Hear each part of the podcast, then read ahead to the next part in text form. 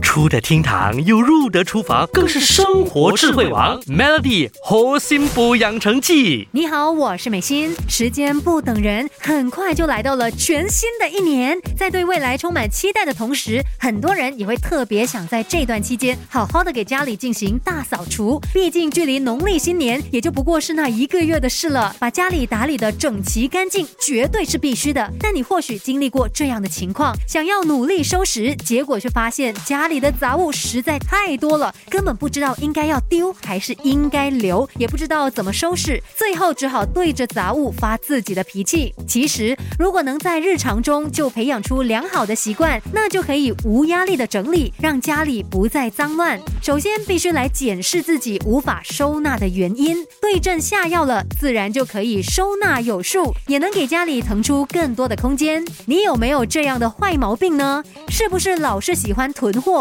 又不舍得丢，实际上我们家里的必备物品只占了约四分之一，其他的都可以算是杂物，所以请勇敢的丢掉吧。我们常听到的断舍离，第一步就是要坚定的断掉不再需要的物品，杂物少了，家里自然也就看起来更加整齐干净啦。再来，家里乱不乱，也可能跟你的购物习惯有关。回想一下，你是不是常常失心疯的拼命买买？买呢？